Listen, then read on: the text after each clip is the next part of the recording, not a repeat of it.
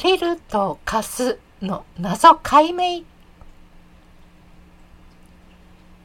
今日のレッスンで純子さんという上級クラスの生徒さんとポッドキャストについて話していた時次のテーマで借りると貸すを話してほしいとのリクエストがありました。そうだよね。純子さんのように上級で日本語ペラペラの人でも借りると貸すの区別がつかずいまだにはっきりしない生徒さんが実に多いんですよね。日本人にとっては借りると貸すは真逆の行為であり例えば話者はユキコだとして私は田中さんに本を貸しましたつまり矢印をつけるとユキコ矢印その先に本矢印その先に田中さんという構図になりますね。つまりユキコの本は田中さんの方へ行きました。一方田中さんが主語で話者が同じくユキコだとすると田中さんは私から本を借りました。田中さん逆矢印。本逆矢印。ゆき子ということになりこれって真逆の行為でしょう？話者が田中さんだとしても同じことです。やっぱり貸すと借りるは真逆の動詞。何がみんなを混乱させるのか私は不思議で仕方がなかったんですが今日純子さんのわからないことをインタビューしていた時ああそうかと急にひらめきました今のような説明文の時はみんなできるんですそうじゃなくて会話になった場合日本人は貸すと借りるをごっちゃに使っている。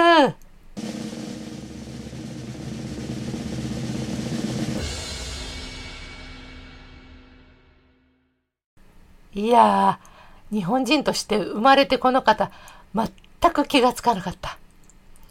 ごっちゃというのはこうです。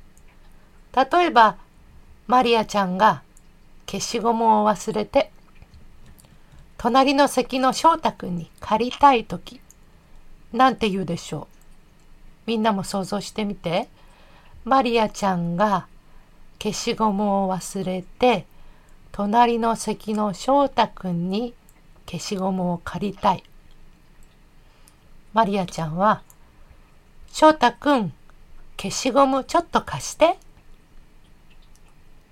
あるいは「ねえ翔太くんちょっと消しゴム借りてもいい？おおいやいや本当に。マジで。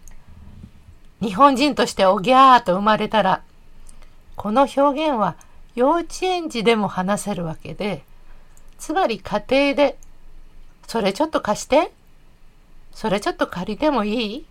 と貸すという動詞と借りるという真逆の動詞を同じ意味に使っていたんですね。これは。いやー、生徒さんたち、今まで申し訳なかった。なぜみんな真逆のことが理解できないんだろう？って不思議だったけど、真逆のことを同じ意味で使うなんて混乱するのは当たり前だ。では、解説していきましょう。自分がジュースを飲もうとして100円玉がなかった時のこと考えてみましょう。友達は小銭を持っている。あなたは小銭がない。小銭というのは100円玉とか10円玉とか自動販売機に入れられるようなお金のことです。友達は小銭を持っている。あなたは小銭がない。でもジュースが飲みたい。この場合、友達に150円貸してと頼みますよね。これは主語などを入れてきれいな教科書にあるような文章にするとあなたは私に150円貸してくれませんか？となります。だから友達や親しい間柄なら今小銭持ってないの。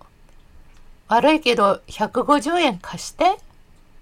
という言い方になり上司の方など貸し借りができる間柄の人ならですが、申し訳ありません。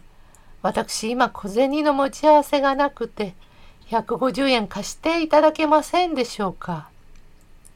つまり、貸して、貸してください。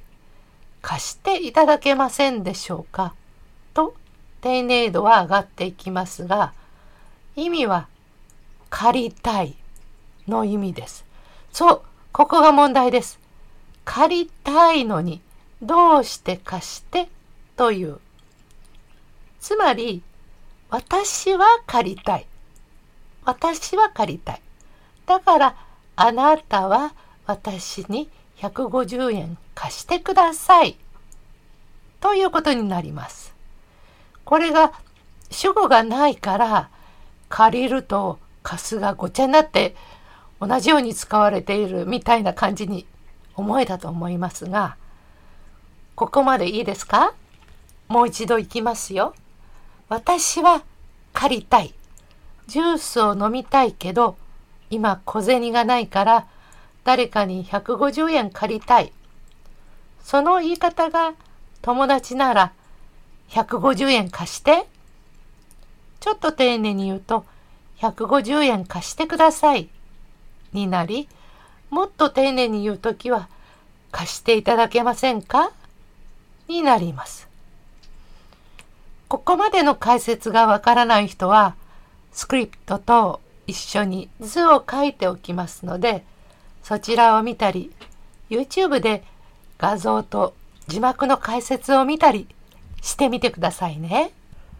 次に同じ状況で、私は借りたいという意味の言葉を言うのに、借りてもいい？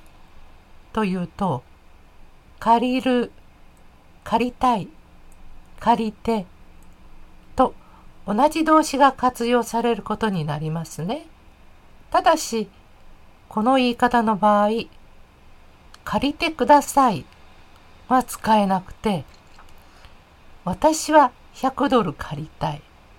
だから、あなたは100ドル貸してください。Please lend me $100. という言い方しかないんです。借りてもいいを敬語で表現すると、お借りしてもよろしいでしょうか？という表現になり、これはお金や物を借りるというより、例えば誰かが iPad の操作に困っていて、あなたはその人の知り合いで、ちょっと助けてあげたいとき、あの、これ、ちょっとお借りしてもよろしいでしょうか？という言い方をすることがあります。